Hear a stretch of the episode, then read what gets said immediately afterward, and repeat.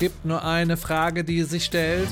Visual Novel erobert die Welt.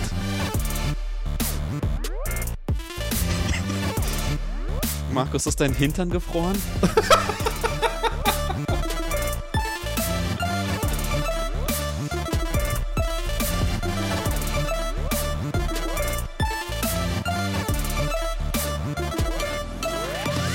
Ich habe keine Antwort parat, aber ich glaub, er klebt am Fahrrad.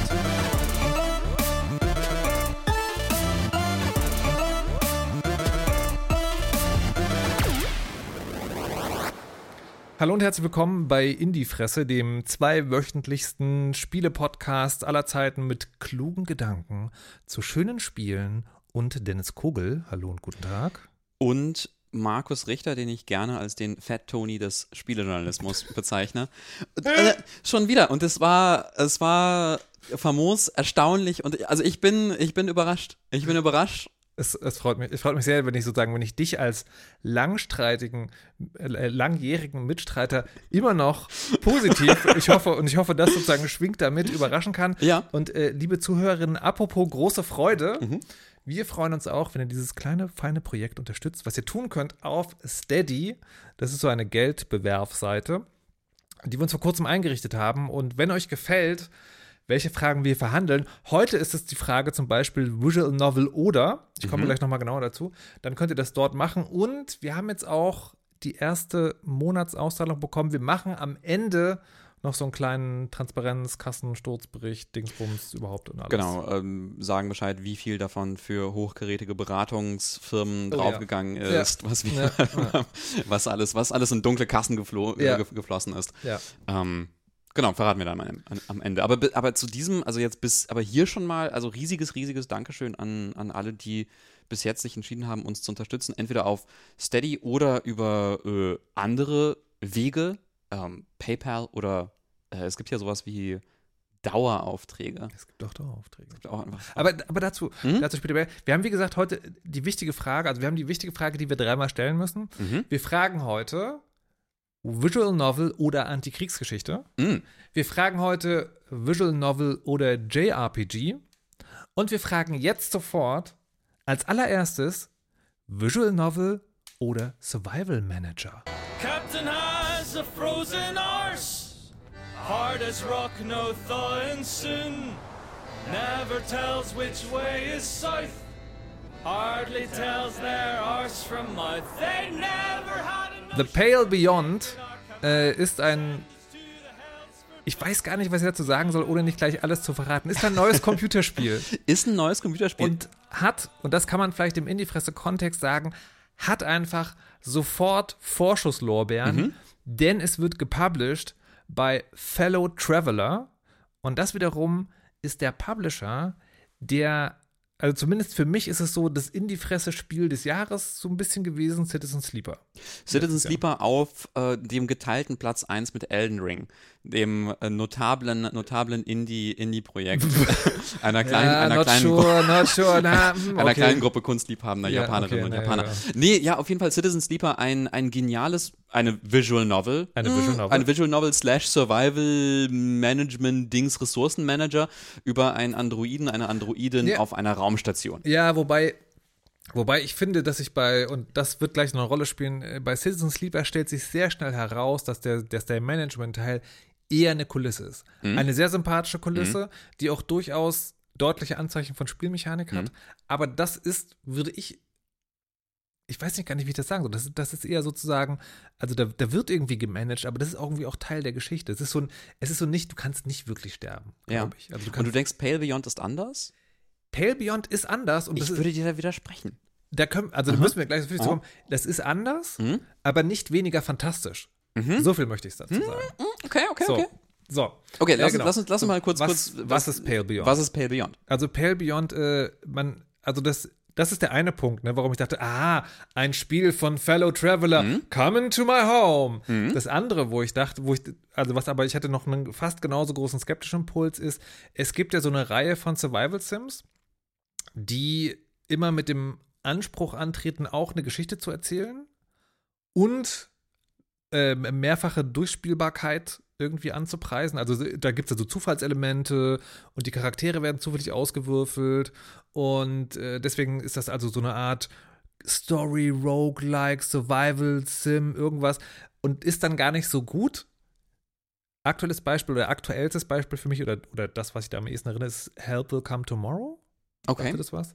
Mhm. Ähm, das war ich, letztes oder vor zwei Jahren so ein Spiel, irgendwie russische Revolution, ein Zug verunglückt im Ah, Eis. ja, haben, haben wir drüber geredet. Haben ja, wir auch ja, drüber ja. geredet, genau. Mhm. Und das, und das war, das war einfach so, das war so ein klassisches Spiel, das wusste nicht so genau, was es will. Dann willst du diese Geschichte erzählen? Mhm. Oder ist es eine Survival-Sim? Und am Ende ist es halt nur eine Survival-Sim und keine besonders gute. Ja, ich dachte da an Frostpunk von, von 11-Bit Mhm. Studios. Das ist ein Spiel, das ist näher dran, glaube ich, zumindest wettertechnisch an, an Pale Beyond. Das ist nämlich ein Spiel über das über, also Postapokalypse Überleben äh, im Schnee und Eis, also im postnuklearen Winter. Äh, du managst eine, eine Gruppe Überlebender ähm, in, einem, in einer Frozen Hellscape und äh, musst quasi eine, eine Stadt aufbauen. Aber, Aber- das ist, das ist dann viel mehr, das ist dann aber viel mehr Manage, also viel mehr Städtebau und Management und quasi. Will auch nichts sein, ne? Äh, Will, will auch nichts anderes sein. Also die, die, die machen Nein, schon, es erzählt auch eine Geschichte durch die Spielmechaniken, aber quasi Aber und so erzählt auch Geschichten. Ja, ja, genau. Na, ja, auch schon, auch. Also es gibt auch schon Ja. so Story-Sachen, aber das Okay. ist, da- da, ist die Balance, sagen wir mal so Das 70, Beiwerk. 70, 30, 70 Okay. Städtebau, Okay. 30 Ja. Geschichte erzählen. So. Und das, also, äh, so eine Spiele mag ich nicht so sehr. Aha. Kann man denen nicht böse sagen, aber, aber äh, Help Will Come Tomorrow finde ich, fand ich nicht so gut. Und ich Mhm. finde, da, da gab es in letzter Zeit viel so, wo ich so dachte, was wollt, was wollt ihr sein? Mhm. Und warum tut ihr so, als wäre es ein, so ein Ding? Und deswegen war ich so ein bisschen skeptisch. Da war Mhm. ich so, na. Also Citizen Sleeper hat es, hat es sozusagen, hat es sehr geil gemacht, mit diesem, mit diesem Genre-Mashup sozusagen zu spielen. Jetzt kommt ihr, das, also das kann doch nichts werden. Ja, aber was ist denn nun Pale Beyond? Was, ist- naja, das, das ist halt total lustig. Ich habe das angefangen und dann war es so, also der Anfang ist sozusagen wirklich ganz, also ich, ich wünsche fast, wir hätten Nina eingeladen heute, weil sie bei jeder Verwendung des Wortes Visual Novel entweder mit den Augen rollen kann oder zustimmende Geräusche macht. Anyways, also fängt halt an wie eine klassische Visual Novel. Verzeih, Nina, wenn das falsch ist. Ähm, du, du stehst in so einem Captains Büro, da ist so ein Typ und du führst anscheinend gerade ein Vorstellungsgespräch, um erster Mat, also quasi die rechte Hand des Captains auf einem Schiff zu werden, bei einer Expedition, die ein Himmelfahrtskommando zu sein scheint, weil es geht ins ewige Eis, niemand weiß, ob man zurückkommt, aber das Geld ist geil und man denkt so, okay, das Mhm. ist also so ein, so ein Ding so. Und dann geht es los und dann ist es, ähm, ich überlege, gerade- ich überlege gerade, dann ist es noch sozusagen, dann wird gefahren und dann, ich glaube, so lange passiert noch. nicht. Das ist total witzig. Wenn man erstmal im Spiel drin ist, ist das natürlich nur noch die Situation, die das Spiel eigentlich ist. Aber bis dahin ist der Weg nicht so sonderlich lang. Man trifft auch so ein paar Entscheidungschen. Ah, genau. Man steht schon in der Captainskajüte, glaube ich. Das ist sozusagen, also man spielt immer eine Woche, was mich total irritiert hat. Man spielt einen Tag, aber das heißt im Spiel eine Woche.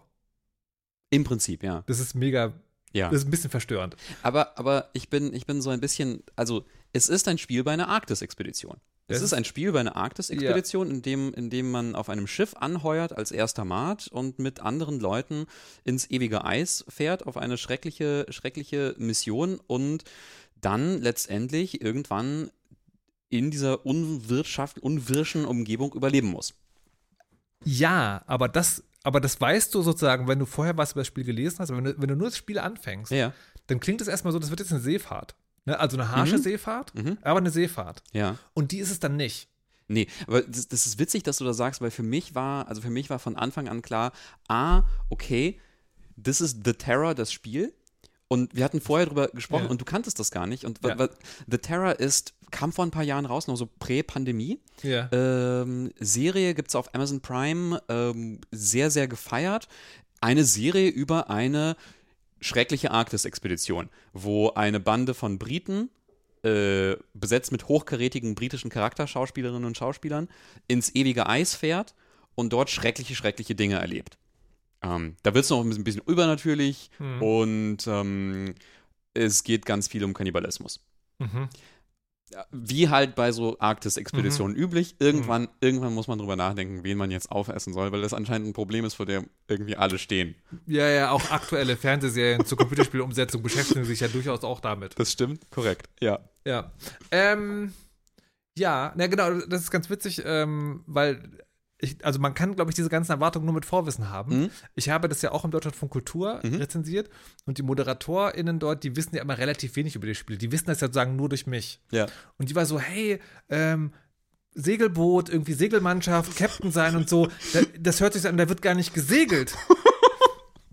Das ist korrekt. das ist, also, das ist literally korrekt. Das fängt aber so an. Ja. Das fängt so an. So, und dann steckt das Schiff im Eis fest. Ja. Und dann geht's los. Dann verschwindet der Captain. Mhm. Und dann wird es sozusagen von der Spielmechanik, und dann, dann wird Markus natürlich sofort, oh nee, wird es halt so ein, so ein, so ein Management-Ding. So, und du hast halt, also du hast zwei verschiedene Spielmechaniken. Und die eine davon ist sozusagen das klassische Überleben, nämlich du brauchst Nahrungsmittel und du brauchst Wärme. Mhm. Dafür brauchst du Nahrungsmittel und Kohle. Und Mhm. am Anfang sind die noch im Vorrat des Schiffes.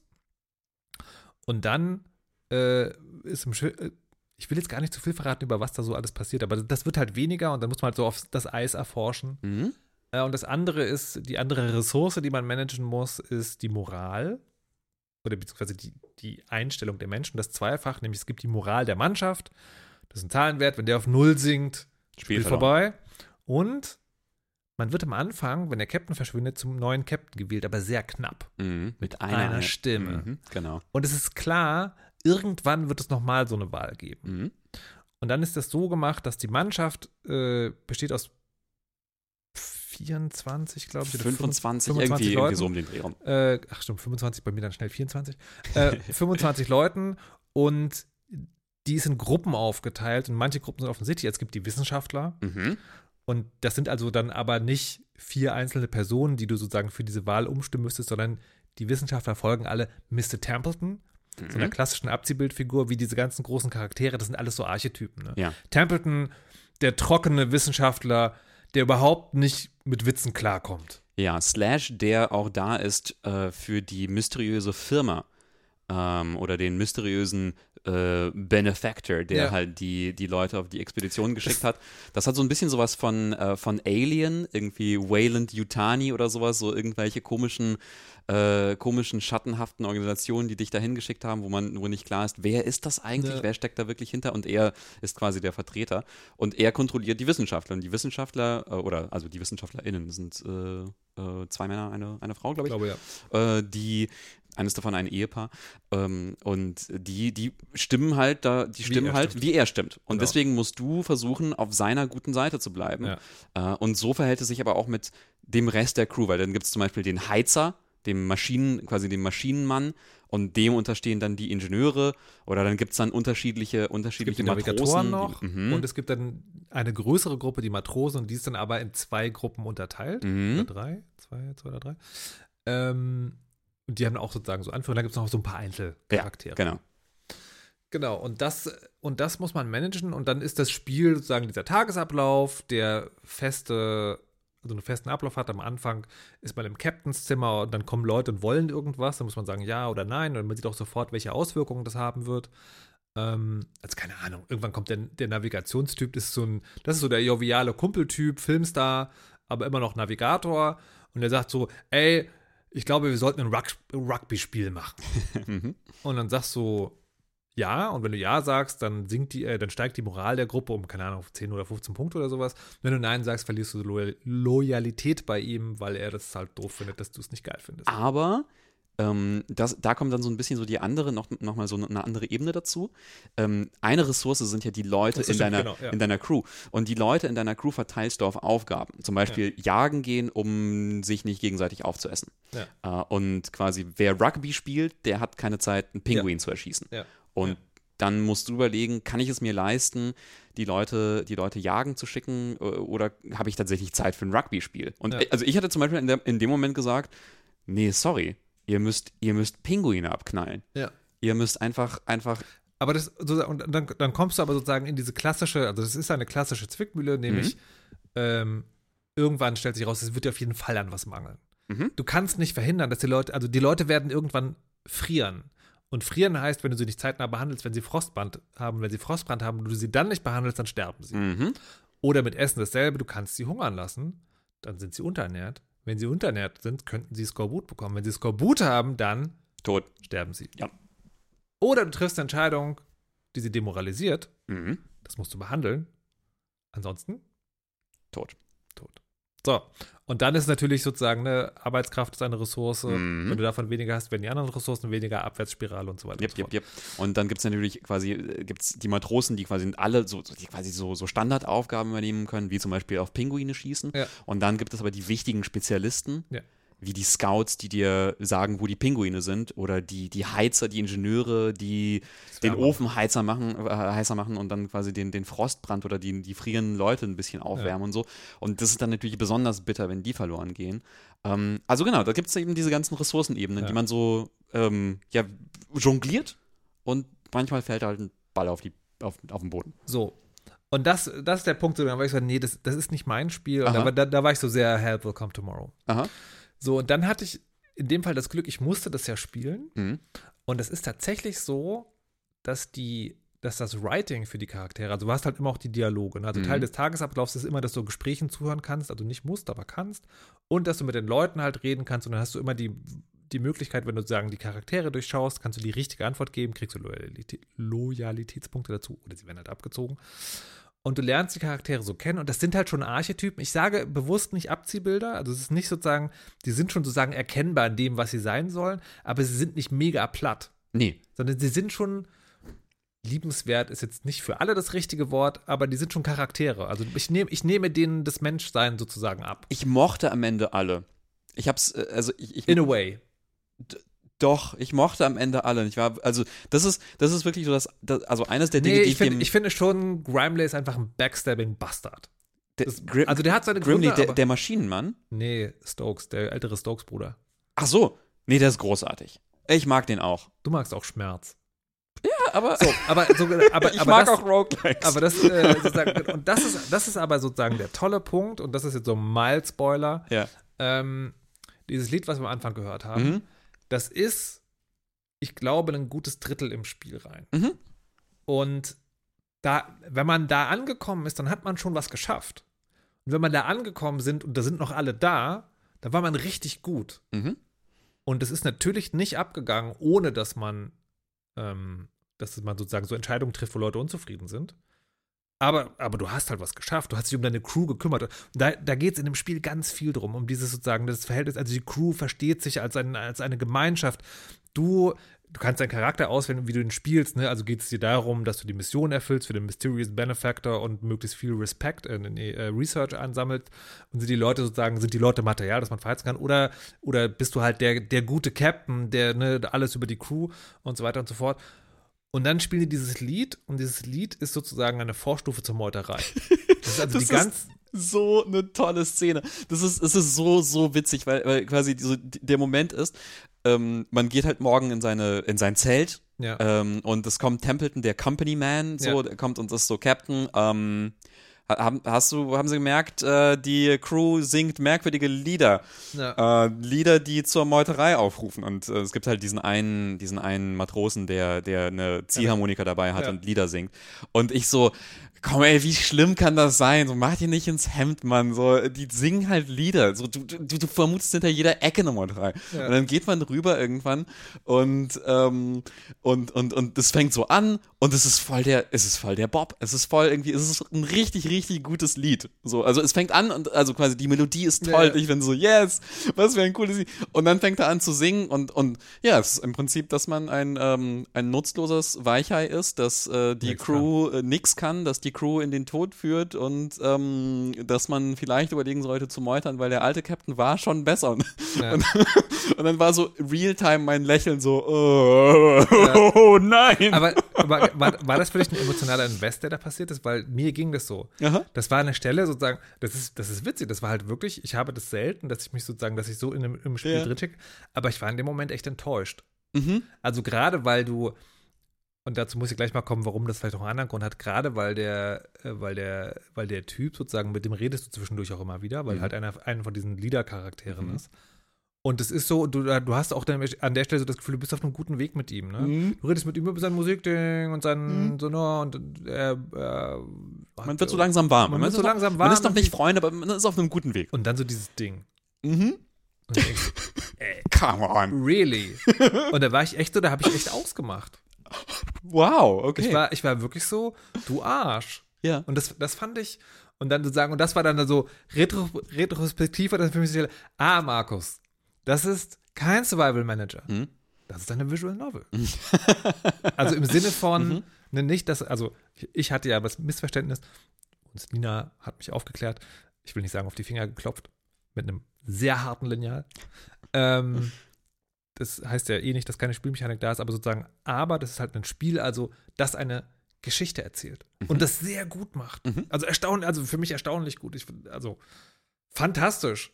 Ja. Ich war, also ich war drin und mir ist das hinterher auch aufgefallen.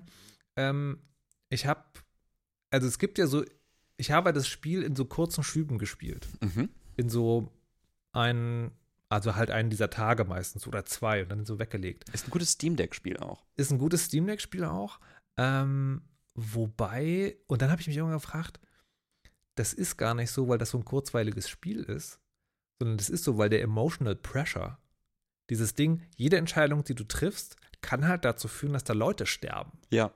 Und es ist, ich, ich, also ich, ich werde eigentlich dafür bezahlt, das zu wissen. Ich kann nicht genau sagen, was die, was die sozusagen an, was an dem Spiel so gut ist, Mhm. warum ich hier das irgendwie nachvollziehen kann und bei Hell Will Come Tomorrow irgendwie mich gar nicht da reinfinde. Ja. Also ich glaube, es ist schon das Writing, Mhm. also einfach wie die Charaktere gestaltet sind und auch die Dialoge, die man so, das sind alles, du kannst auch in der Dialogoption, kannst du immer sehen, ah, die wohlwollende, sympathische Antwort, ah, der harte Captain, ah, das irgendwie, ich traue mich nicht irgendwie eine eigene Meinung zu haben, so, Mhm. das äh, kann man eigentlich immer so einordnen irgendwie, aber irgendwie, I liked.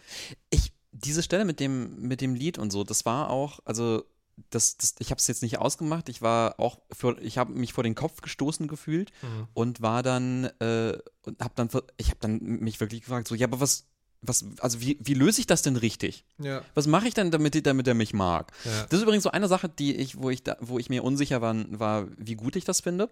Nämlich, ähm, nämlich, dass ich das Gefühl habe, das Spiel möchte, wenn du das gut spielen möchtest, also dass alle dich mögen, dass du das so ein bisschen spielst wie so ein merkwürdiger Soziopath slash Meistermanipulator, weil du ja quasi, also du Rollen spielst nicht ein, eine Figur quasi, ich hatte zum Beispiel gesagt, mein, mein Captain oder mein erster Mat, meine Figur ist so ein ehemaliger britischer Offizier. So.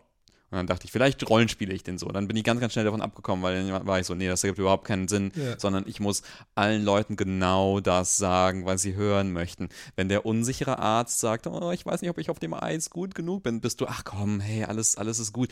Wenn der lustige Koch, äh, Du musst der, ein Sensei sein eigentlich. ja, ja, wenn der lustige Koch irgendwie einen Witz macht, dann mache ich auch einen Witz. Und wenn, äh, wenn Grimley über seine Musik spricht, dann mache ich keinen Witz darüber, weil das ist ihm ganz, ganz wichtig und so. Also, ne, also so, so, und dann muss man irgendwie so ein komischer Machiavelli sein, Ja. der irgendwie alle. Das, das fand ich so ein bisschen komisch. Ähm, aber äh, ja, weiß nicht, die Musikszene habe ich auch dann sofort wieder neu geladen, weil es war so, nee, das war nicht gut, das war nicht gut, das hat nicht gut funktioniert. Und ähm, das, das macht schon etwas, dass man die Situation möglichst gut lösen möchte Mhm. und dass man auch ja wirklich nervös ist, dass man die richtigen Entscheidungen Mhm. Und so, sowohl in Dialogen als auch halt beim Management. Ja. Weil das, so, und dann ist sozusagen an der Stelle, kann man, glaube ich, aber gleichzeitig auch sehen, das Spiel ist nicht 100% polished. Mhm. Weil, ah, ich bin mittlerweile der Ansicht, dass, die, dass diese krasse Diskrepanz zwischen dem Verhalten vom Akkordeonspieler und dieser einen Szene daran liegt, dass das sozusagen zwei Stränge sind, ne, die programmiert sind. Sozusagen Das eine ist sozusagen, du kommst ihm immer näher und das andere ist diese Szene, die auf jeden Fall so passiert, egal wie du gespielt hast. Ja. Und das, diesen Verdacht habe ich auch, weil es gibt zwei Charaktere, die haben eine enge Verbindung miteinander und von denen ist mir ganz am Anfang einer gestorben. Und dann gibt es später bei einem dieser Gesprächs, also du läufst, du läufst einem Gespräch, ähm, Mhm. sagt, hörst du sagen, wie jemand sagt, hey Mann, das ist ja voll gut, dass ihr euch gegenseitig habt. Ah. Also mhm. literally eine fehlerhafte Abfrage Ja. in der Gesprächsdatenbank. Äh, der Charakter ist doch eigentlich tot. Das ja. Gespräch kann so eigentlich momentan nicht. Dann, dann kann ich dir vielleicht wa- was, was zu, der, zu der Entstehung erzählen, weil ich habe Ja. heute, ähm, weil das hat mich total überrascht, wer dahinter steckt. Also die Firma, das Studio heißt Bellular, Ja. Bellular Games, kommt aus Irland und das ist ihr erstes Spiel. Oh, wow. Ja, und Aber warte mal, Ja. also mein erstes Spiel sind es auch, ist es auch das erste Spiel der Leute, die da mitarbeiten? Oder sind das so, wir sind ein kleines Indie-Studio und dann sind das alles so Fünf-Sterne-Veteranen? Nee, ich glaube, das ist wirklich das erste Spiel, denn die Leute, die das machen, sind eigentlich YouTuber. Aha. Das sind irische World of Warcraft YouTuber. What the fuck? Die haben so einen großen YouTube-Kanal, Ja. wo sie so, machen sie auch immer noch, äh, ja, über neue World of Warcraft Patch Notes und sowas erzählen. Stimmt, ich habe ich hab, ich hab das, ich hab den Namen gegoogelt Mhm. kurz und war mir dann, habe das dann so gesehen, es gibt diesen, es gibt dann den World of Warcraft, ich habe den aber nicht weiter hinterher Ja. Ach, funny. Und die haben was, was, was super cool ist und wovon sich andere Studios irgendwie Scheibe abschneiden und so weiter und so fort. Also wahrscheinlich auch wegen der Ressourcen als erfolgreiches YouTube-Influencer-Gaming-Dings. Ähm, die haben auch eine Doku gemacht über das Spiel. Also wie sie das Spiel machen, Mhm. wo sie erzählen, wie das entstanden ist und so. Und das war auch wirklich so, ja, die wollten unbedingt ein Spiel machen und am Anfang war es eigentlich so ein Max auf dem Mond. Wollten sie. Rund, runden, rundenbasierte Max auf dem Mond. Es ist ja letztlich dann fast das. Fast, fast genau so ist es gekommen. Und also da da erzählen sie auch so von wegen, ja, da haben wir uns irgendwie zum Teil übernommen, es war auch schwierig und dann haben wir irgendwie lange Zeit versucht, das zu finden und dann haben wir es irgendwann gefunden, dann kam die Pandemie noch dazwischen und so. Also und es war halt wirklich für, glaube ich, für alle so das, das erste, das erste Projekt, das erste professionelle Projekt auf jeden Fall. Mhm. Bestimmt gab es da auch ein paar Leute, die sich besser auskennen, äh, was Spielentwicklung angeht. Aber ähm, ja, insofern finde ich das echt, echt erstaunlich. Und witzigerweise waren sie gar nicht inspiriert von der, von der äh, Amazon-Serie, von The Terror. Mhm. Das also war irgendwie zeitgleich, hing irgendwie in der Luft, Menschen, Ja. die im Eis stecken bleiben und Passiert gemeinsam Quasi. sich ständig. nicht essen Ja. wollen. Ja. Ähm, ich habe noch einen Feuilleton-Gedanken dazu. Aha. weil diese Szene hat mich dann auch so berührt, weil ich finde, die ist auf so eine fantastische Art und Weise auch so ein Zeichen unserer Zeit. Mhm. Weißt du, also dieses, du kümmerst dich, also es gibt ein System, das kümmert sich um die Leute. Mhm. Und aus so einer falsch verstandenen Nostalgie gibt es diese Zerstörungsimpulse. Mhm. Erklär. Naja, also, keine Ahnung, äh, also, das ist ja vielleicht ein bisschen sozusagen weit und scharf die Kurve, aber so Querschwurbler. Ach so. Mhm, mhm, mhm. Weißt du, also du hast, du hast, also wir sind, also Ja. es gibt ja viel über das deutsche Gesundheitssystem, was man sagen kann, den deutschen Staat. Also da, da laufen die Dinge ja weit davon entfernt, perfekt zu sein. Mhm. Aber wir leben schon ganz gut. So, und trotzdem gibt es halt Leute, die so sagen: Ja. so, nee, früher war alles besser. Wir Mhm. wollen den alten Captain zurück. Am besten den mit dem Rechtsscheitel und dem kleinen Schnurrbart. Was ich nicht verstehe. So. Und, das, Ja. und, das, und, das, und das sozusagen diese, diese, diese Unfähigkeit des Menschen, Mhm. sich zu ändern, Ja. letztlich so. Das, das ist, ne, also diese, die, die, diese Charaktere, ich glaube, dieses Gefühl, dass man die dann doch irgendwie alle mag, Mhm. das ist ja so, weil die so grundlegend menschlich sind, aber die Geschichte, die erzählt wird, ist, wie schwierig es ist, sich auf was Neues einzulassen, also Vertrauen zu fassen und wie sehr man in so, in, in so alten Systemen hängt. Also das, letztlich ist es ein Spiel, über das haben wir schon immer so gemacht und den schwierigen Kampf dagegen. Ja. Ich unter muss, widrigsten Umständen. Ja, ja, das ist aber auch ganz interessant, weil ähm, ich habe es dann am Ende geschafft, Grimly auf meine Seite zu bringen Mhm. und ich habe mich so darüber gefreut. Das Mhm. war wirklich so, oh mein Gott, endlich. Ja. Endlich haben wir es, haben wir es geschafft. So, so, so, endlich haben wir, haben wir unsere Beziehung auf ein neues Level ge- geschafft. Und was ich dann aber toll, toll finde, und irgendwie, da ist, ist es wirklich auch so das, ähm, die Leistung vom, vom Writing, äh, ist, dass, dass es mir verständlich gemacht hat, warum er die ganze Zeit so anti war und warum Mhm. er irgendwie sich nicht einlassen wollte auf, auf mich und irgendwie Mhm. äh, da so hinterherhing. Und, und das ist schwer. So, so, es ist schwer, den auf seine Seite zu bringen. Das ist total interessant. Ähm, es hat, was, was, was, kann man, was kann man noch dazu sagen? Es hat noch Ja, ich, einen. es, es macht noch eine, eine ganz wichtige Sache in diesem Genre, also diesen, in diesem Mhm. Genre mit der Spielmechanik, das ist tatsächlich die Art und Weise, wie du zurückgehen kannst. Weil die meisten dieser Spiele gefallen sich ja sehr darin, da gibt es dann ja meistens einen Spielstand Mhm. und den kannst du halt neu laden, also du kannst meistens die aktuelle Szene nochmal anfangen, aber letztlich ist es das und wenn du sozusagen, wenn du was anderes ausprobieren willst, musst du halt fucking von vorne anfangen. Mhm. Was, wenn du kein Survival-Management-Liebhaber bist, eher nicht so die geile Aussicht ist. Mhm. Hier gibt es so eine Art Speicherbaum. Mhm. Also jeder Tag wird auf einem Graphen eingetragen und wichtige Entscheidungen spalten diesen Baum auch auf. Also du kannst nicht zu jeder Szene zurückgehen, du kannst aber, ich habe es nicht ganz ausprobiert, aber mein Gefühl ist, du kannst zu jeder wichtigen Szene zurückgehen. Das heißt, wenn du das Spiel durch hast, musst du nicht von vorne anfangen, Mhm. sondern kannst halt gucken, was wäre passiert, wenn. Und das Mhm. finde ich also ich finde, die ist sehr wonky umgesetzt, diese Mechanik, gerade weil ich mir wünschen würde, wenn du an einem Baum bist und dann, du hast ja diese Knoten, wo du zu, also, also Baum, also im Sinne von, du hast so ein, so ein wie nennt man das, Graph, Aufzweigungsding, Ja. Diagramm, Ja. ähm, so, und wenn du die Punkte hast, würde ich mir wünschen, da steht, das war die Woche wo, Ah, ja, mhm. so, aber das, du musst halt so raten. Ja, ja, ja. Das, also die Information ist da, weil du hast in dem Spiel dein Captain's Log, wo du reingucken kannst und dann kannst du die Woche merken, kannst du rausgehen in den Spielstandmuster und kannst du, aber es ist halt sozusagen ein bisschen wonky umgesetzt. Aber die Idee finde ich fantastisch. Mhm. Weil die meisten Visual Novels spielen ja eben mit diesem, hier, hier, könnt, hier hättest du auch Sachen anders machen können. Ich wollte aber gerade sagen, das ist aber auch total Visual Novel. Also das ist ein weiterer Punkt für Visual Novel. Ja. Weil diese Funktion, äh, diese Funktion, wenn man das Spiel durchgespielt hat, dann nochmal an andere Punkte zurückgehen und andere und quasi ähm, Stränge, die man schon gesehen Ja. hat, zu skippen, ist so eine Kernfunktion von. von Die aber diese Vis- ganzen Survival-Spiele halt auslassen. Die diese Survival-Spiele aber genau. auslassen. Klar, weil das, Ja. weil das meistens mehr, mehr in Richtung, in Richtung Management und Survival geht. Ich finde, also äh, quasi, ich habe das Spiel äh, durchgespielt und muss sagen, ich habe das Gefühl, es ist ähnlich wie Citizen Sleeper, ist die, ist die Survival-Komponente ähm, nicht so ausgeprägt wie die Story-Komponente. Also ich glaube, ich glaube, das Spiel möchte, dass du das Ende siehst. Das Spiel möchte dich da schon, schon durch, durchleiten und es ist nicht ein, also es ist kein brutales Survival-Spiel. Also für mich war es jedenfalls so. Ja, Ähm, also, also ich, also, also ich möchte, ich möchte ein bisschen widersprechen. Okay. Ne? Also, weil, also einerseits, was ich dem Spiel dazu gut halte, ist tatsächlich, das wirkt die ganze Zeit wie manageable, manageable und es ist eines der wenigen Spiele, ähm, weil ich finde, was dieses, was, also was mich meistens stört bei diesen Survival-Management-Dingern ist, wenn du da mal einen Fehler machst, ist das meistens schon das Ende. Das merkst du nicht sofort ja, aber dann So- so, aber- zwei Stunden später genau merkst so. du, Dann Gott, hätte ich, hätte ich doch. und dann nur- musst du halt von vorne anfangen. Ja, ja, ja. Und hier ist das so,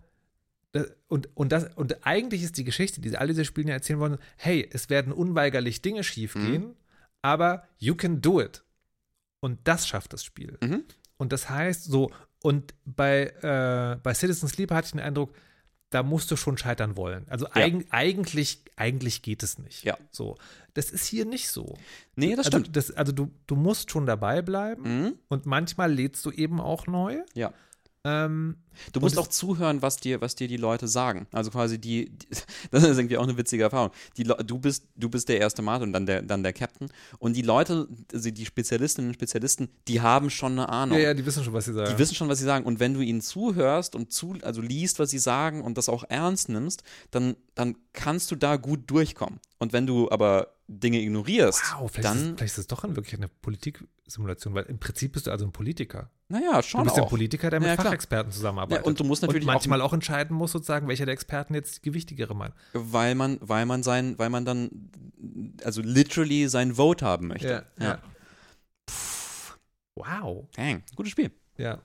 Hat eine, hat eine Sache noch, die, die äh, quasi vielleicht eine Content-Warnung für, für einige Leute äh, ist. Äh, es gibt Tiere, es gibt Hunde, sie sind unfassbar niedlich.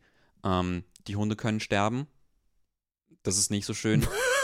ähm, und es Hast gibt. du, haben, haben wir literally jetzt sozusagen, lass mich kurz auf die Uhr gucken, eine halbe Stunde drüber geredet, dass Menschen sterben können. Ja. Jetzt kommt die Content-Warnung wegen den Hunden. ja, Ich, ich habe neulich Um- einen harschen Einlauf bekommen, Okay. dass man Content-Warnung nicht trivialisieren soll, indem man solche Späße macht. Ich, ich, ich meine das nicht als Spaß. Ich meine das wirklich nicht als Spaß. Es gibt, es, ich habe Okay. ich hab genug Freunde, Freundinnen, die sagen, wenn das, wenn im Spiel irgendwie Gewalt gegen Tiere vorkommt, nein. Aber vor allem gegen Hunde. Pinguine, ich weiß nicht, ich weiß nicht, ich weiß nicht, was die. Toleranzschwelle bei Pinguinen, Ja. Seelöwen, äh, kleinen Pinguinen ist. Fischen. Das sind die Das- Tiere, die gegessen okay. werden, größtenteils. Ah, aber okay, also Menschen, Menschen so sagen eher okay. Ist okay. Last of Us Wow. 2, riesiges Problem. Leute sa sagen, ich möchte Last of Us 2 nicht spielen, weil ich dort Hunde umbringen muss. Kann ich nachvollziehen. Okay. Ja. Wieder was gelernt. Ja. Wieder was gelernt. Gut, äh, aber das, ähm, das, das Verdikt, das Fazit ist eindeutig. Äh, Visual Novel oder Survival Manager. Es handelt sich hierbei um eine Visual Novel. Es handelt sich um eine Um eine Visual Survival Novel. Visual Novel. Das ist, ich würde sagen, es ist, es ist zwei Drittel bis vier Fünftel Visual Novel. Ey, wenn du jetzt anfängst mit 80 Prozent, dann bist du. Aber gut, äh, aber gut, kommen wir zur nächsten Frage. Ja? Visual Novel oder JRPG?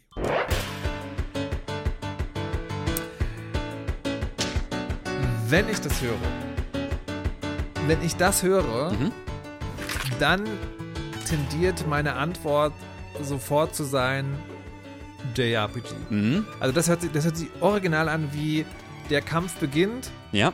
äh, und ist so viel dramatischer, als er eigentlich ist, weil diese Musik so Ja, und in Wirklichkeit kämpfen wir gegen einen Schleim. ja, Level in Schleim. genau, in wirklich Ja. ein Schleim, äh, Schleim oder eine, eine Biene. Ja. Ähm, Ja. so, ich, äh, es geht um Mags Monster. Mags Monster. Ich, das, ist, das ist wieder einer dieser Momente, liebe HörerInnen, wo Dennis irgendwie innerhalb von zwei Wochen 40.000 Spiele gespielt hat das stimmt überhaupt. und ich eins. Ja. Und deswegen ist es eines der Spiele, die ich nicht weiß. Deswegen möchte ich kurz sozusagen eure, eure Perspektive einnehmen Mhm. ähm, und habe also kur nur kurz geguckt, was ist das? Mhm. Und habe sehr viele Vorschusslorbeeren gefunden. Ah ja. Die eine ist, es gibt wirklich einen schönen Pitch. Der Pitch ist, du bist ein Troll, der hat 99.999 Lebenspunkte und am Anfang. Und dann wird es anscheinend anders. So, das finde ich eine interessante, Mhm. einen interessanten Ansatz. Das zweite, was man, was man liest, ist, ähm, wenn man, wenn man Steam-Reviews liest, was ich selten tue, aber in dem Fall sozusagen für, für einen kurzen Blick, die Leute sind fantastisch überwältigt von dem Spiel. Sie liegen weinend am Boden. Sie, ich, also wie viele, ich habe geweint. Ja, ja, ja. Dieses Spiel ist vorbei. Ich weiß gar nicht, was schlimmer ist, die Geschichte oder dass das Spiel jetzt vorbei ist. Ähm, und dann kommt's noch auf meinem Stapel ungespielter Spiele. Also ich habe, ich habe diesen Stapel nicht, sondern es ist ein Spiel, Mhm. von dem ich mir seit Jahren denke, da müsstest du mal ran. Mhm. Das Spiel ist Undertale. Geht mir ganz genauso So, übrigens. das, das soll ja ein fantastisches, Ja. also macht ganz viel neu und äh, erzähl mal. So, dieses Spiel soll wie Undertale sein. Mhm. Mhm. Also die Fallhöhe, Dennis. Die Maximal. Fallhöhe für diesen Titel, die du jetzt, die ist noch höher als bei Hitman Freelancer. Okay, ich, ich gehe mal der Reihe nach. Ich habe nicht geweint. Okay. Ich äh, finde nicht, dass es, dass es irgendwie wie Undertale, also nein, es ist, es hat, es mh, geht gefühlsmäßig in eine ähnliche Richtung. Ich würde nicht sagen, dass es Weil wie dann, Undertale wenn du es ist. nicht gespielt hast, woher weißt du dann, dass es in dieser Richtung? Ach, weil ich das so, so viel darüber, darüber gelesen Okay. habe. Muss, aber äh, äh, enlighten the rest of us. Was ist denn das, wenn du sagst, das ist so ähnlich wie Undertale? Naja, Undertale. Undertale ist eine, ist eine emotionale, also erzählt eine emotionale Geschichte, bezieht sich so auf JRPG-Tropes und, und, und Momente. Hm. Und es gibt dir aber vor allem ganz, ganz viele ähm, Momente, wo du dich unterschiedlich entscheiden kannst, schon alleine im Kampf. Also das zentrale Ding bei Undertale ist, du kannst im Kampf Monster umbringen und du kannst dich, du kannst quasi mordend durch dieses Spiel äh, äh, ziehen, wie in einem normalen JRPG, aber dann am Ende wird dir der Spiegel da, da, davor gehalten. Also quasi es reflektiert, wie du dich benimmst in dem Spiel. Max Monster ist linear. Das, äh, das, das erlaubt dir keine irgendwie großen Wahlmöglichkeiten. Mhm. Ähm, also quasi, aber, aber ich finde, es ist emotional auf einem ähnlichen, also es, es hat einen emotionalen, einen ähnlichen Vibe wie Undertale.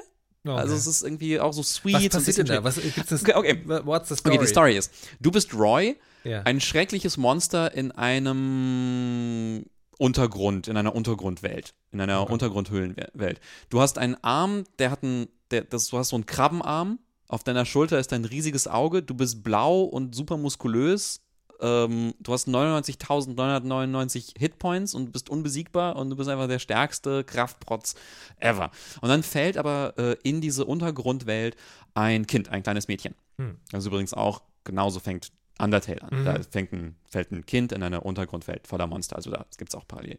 So, und dann merken die Monster, also Roy und sein Kumpel, äh, mit dem er da so monstermäßig rumhängt, merken, oh nein, das Mädchen fängt an zu weinen und plötzlich äh, äh, fühlt sich irgendwie äh, alles ganz komisch an und es scheint so, als ob die ganze Welt explodieren wird.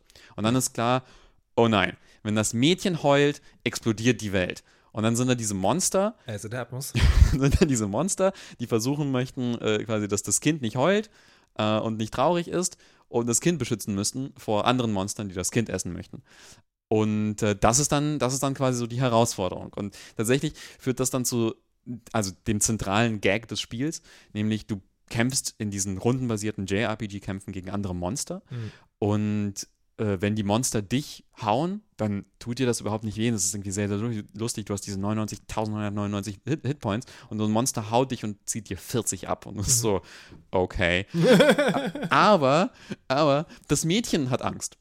weil sie sieht, oh nein, quasi mein, mein Freund Roy wird gehauen. Und, ähm, äh, und es hat quasi dann einen, einen eigenen Lebenspunktebalken, äh, quasi die, weiß nicht, äh, der emotionale Zustand Mhm. und der, der fällt runter, obwohl deine Okay. Monster-Hitpoints irgendwie ganz, ganz oben sind. Ja. Das ist so der zentrale Gag. Und ansonsten erzählt es halt eben so eine Geschichte, wie halt eben, äh, eben Roy mit diesem Kind durch die Gegend zieht und sich anfreundet und so. Also man, also eigentlich von Anfang an sieht man, kann man ja schon sehen, wohin, wohin es so geht. Am Anfang können sie sich noch nicht ausstehen und am Ende Hm. sind sie wahrscheinlich Freunde. Es ist The Last of Us. Aber das, das, das, warum ich dieses Spiel so toll finde, ähm, es hat mich total überrascht, weil ich bin eigentlich auch, also bin gar nicht so ein JRPG-Freund. Hm. Ähm, und bin dann, hab das dann trotzdem irgendwie an zwei, also es ist nicht lang das Spiel, so vier, vier, vier fünf Stunden, hab's dann trotzdem so in zwei, drei Sittings durchgespielt, weil es irgendwie mich gepackt hat. Und ich, das, das hängt zum großen Teil an den äh, Kämpfen, die, ähm, also quasi die Idee ist, die, die Kämpfe sind eigentlich Stories.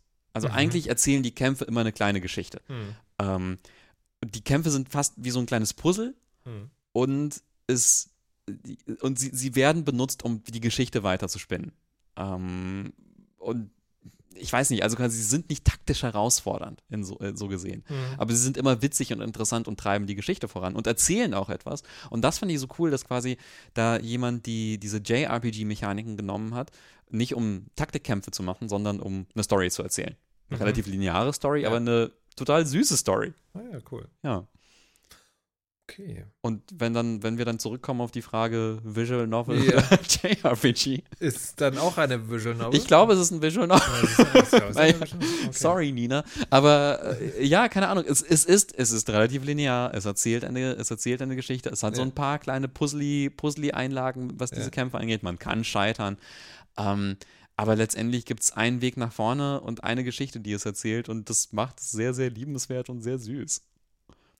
Ich bin da einfach so drüber gestolpert und wollte es mir anschauen und Ja. bin da total Da bist du hängen geblieben. Voll. Verstehe. Ja. Ähm, ich möchte an der, an der Stelle kurz eine Sache Ja. einschieben, die ich, äh, die ich eigentlich am Ende erzählen wollte, aber das, das passt jetzt sozusagen hier gerade dazu. Das ist auch nur ein ganz kurzer Sidestep.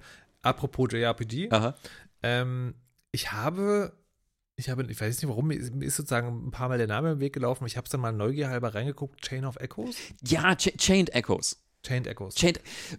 Ja. Das ist so, das ist so, also JRPG aus Deutschland. aus Deutschland. Ein, Mann, ein Mensch Und hat das gemacht. Ich, ich also habe, wahrscheinlich mit Unterstützung von ein ich, paar anderen. ich habe, ich habe jetzt ein nur kurz reingeguckt Ja.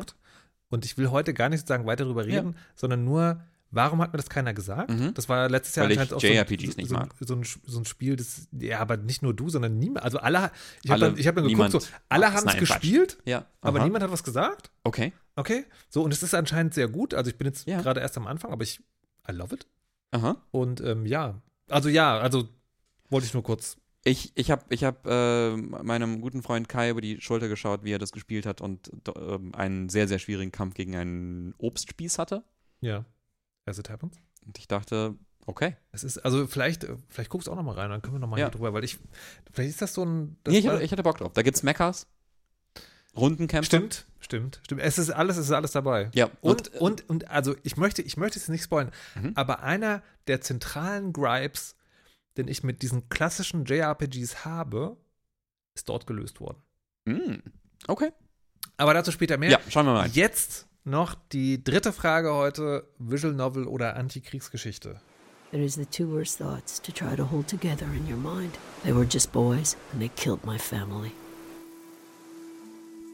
Das äh, ist ein Spiel, über das wir schon gesprochen haben. Und bevor wir jetzt über das Spiel sprechen, liebe HörerInnen, eine kleine Meta in die Fresse Ansage. be- Metafresse, äh, ja. Meta, Metafresse. Mhm. Ähm, wir senden, wir versuchen jetzt regelmäßig alle zwei Wochen zu senden. Mhm. Wir haben es vorher jeden Monat gemacht. Ähm, und mir fällt gerade auf, ich hätte es umgedreht machen sollen. Erst das erzählen, dann egal. ähm, wir haben es früher im Monat gemacht und da war das so, wir haben ja so Liste gehabt, was haben wir im letzten Monat gemacht. Mhm. Und dann war das oft so, wenn die Sendung kam, so, äh, zu lange her, interessiert, keiner, interessiert uns vor allen Dingen nicht, reden wir nicht mehr Mhm. drüber. Jetzt ist es so, zwei Wochen ist so der Abstand, da passieren manchmal Dinge, dass noch Sachen hängen bleiben von der letzten Sendung, die Mhm. dann nochmal besprochen werden müssen. In diesem Fall ist es Season, A Letter to the Future. Mhm. was wir in der letzten Sendung schon besprochen hatten. Mhm. Du hattest es ausführlicher gespielt. Mhm. Ich habe nur kurz reingeguckt. Ähm, dann ergab es sich, dass ich äh, für Breitband einen Beitrag drüber machen Mhm. konnte. Als hätte ich ihnen das vorgeschlagen, weil ich den Anfang ja Mhm. so. Die so, ja, ich also Spiel durchgespielt. Mhm. I have questions, Dennis. Okay. Diese- Season nochmal, noch mal, um alle, alle mitzunehmen. Äh, Season, du bist eine junge Frau, fährst auf einem Fahrrad durch die Welt und scrapbookst, ähm, um ähm, der Welt, die vielleicht untergeht, wie auch immer das passieren wird, einen Nachlass dazulassen. Und das machst du, indem du schöne Sketches in dein Buch machst und Sticker reinklebst und mit Leuten sprichst gelegentlich. Und die fotografierst und die Ja, aufnimmst. Das genau. ist ein Audiorekorder. Das ist der Hauptgag des Spiels sozusagen. Ja, das ein absolut. Es ist, es ist, äh, man, man steht oft rum und nimmt Atmosphäre auf, als wäre man ein Podcast-Producer-Mensch. Und dann sagt das Spiel meistens auch irgendwas dazu, oder die, Ja. die, Protagonistin. Ähm, so, und da hatten wir, also, wenn ihr es noch genauer wissen wollt, was man da macht, äh, letzte Folge noch Mhm. hören, dann Steady-Abo abschließen und dann wieder herkommen.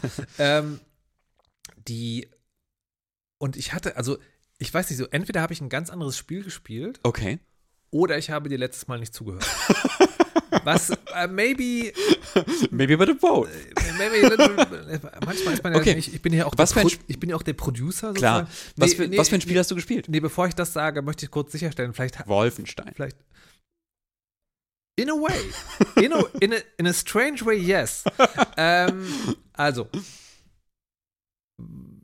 dein Fazit, was ich so in Erinnerung habe, Mhm. ist, das ist eine sehr schöne Welt. Mhm. Man macht da diese Reporter-Scrapbook-Dinge, aber es ist so ein bisschen egal. Es ist schön, aber so ein bisschen, hm. Ich weiß nicht, ob ich da mitgehe. Okay. nee, aber was, wie gesagt, vielleicht habe ich nicht ordentlich. So lange her, weiß ich nicht mehr. was Ähm, ist denn, wenn du heute anziehst, was wäre denn dann dein so. Boah, wenn ich heute an Season denke. Äh, mich hat das. Aber du warst nur so semi-begeistert, das war Ich, okay, ich, ich, war, ich war semi-begeistert Ja. vom, vom, vom, vom Spiel, hatte aber ein ganz merkwürdiges Gefühl, weil nachdem ich das durchgespielt hatte, hatte ich so, eine, so einen ganz melancholisch-nostalgischen Blick Ja. darauf zurück. Also quasi, es ist in meiner Erinnerung schöner geworden als Ja. die Erfahrung, das so von Moment zu Moment zu spielen, weil das fand ich zum Teil so ein bisschen nervig wegen der, also wegen den Spielelementen tatsächlich. Mhm. Also quasi, dass das Fahrrad irgendwie stecken bleibt, dass man irgendwie so rum, dass alles ganz lange dauert und so. Also so ein paar so Jankiness, so Ja. sowas. Also äh, irgendwie, äh, so ein paar Sachen haben mich daran genervt, aber irgendwie in meiner Erinnerung ist es dann größer geworden, Mhm. witzigerweise. Und das fand ich ganz interessant. Ich habe ein unfassbar fantastisches und sehr einfühlsames Antikriegs-Epos gespielt. Okay. Und also, boah. Ich, äh, vielleicht, ist, vielleicht, vielleicht stimmt auch gerade mit mir was nicht, weil das ist so Mhm. ähnlich sozusagen wie bei Pale Beyond, war ich sozusagen so ein bisschen überrascht. Mhm.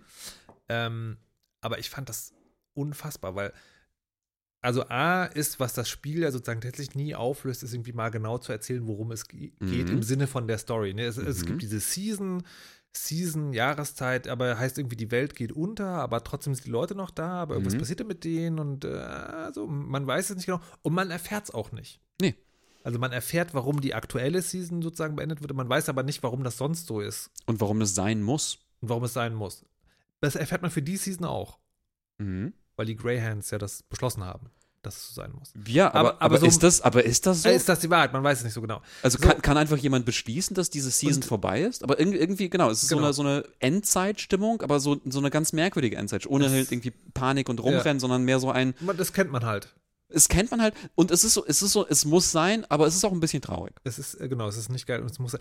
Und dieses Es muss sein, Mhm. das ist fantastisch, weil diese ganze Welt ist von einem Krieg gekennzeichnet. Mhm. Auch, auch der Krieg wird immer sozusagen, wird immer so angedeutet. Und wird, Mhm. Es wird nie genau gesagt, also du, du erfährst irgendwie, die Leute von der, von der prismatischen Ebene haben halt den Krieg geführt, aber, aber Ja. was ist das sozusagen? Wer ist das? Warum? So, niemand Ja. weiß es so genau, sondern das war halt so.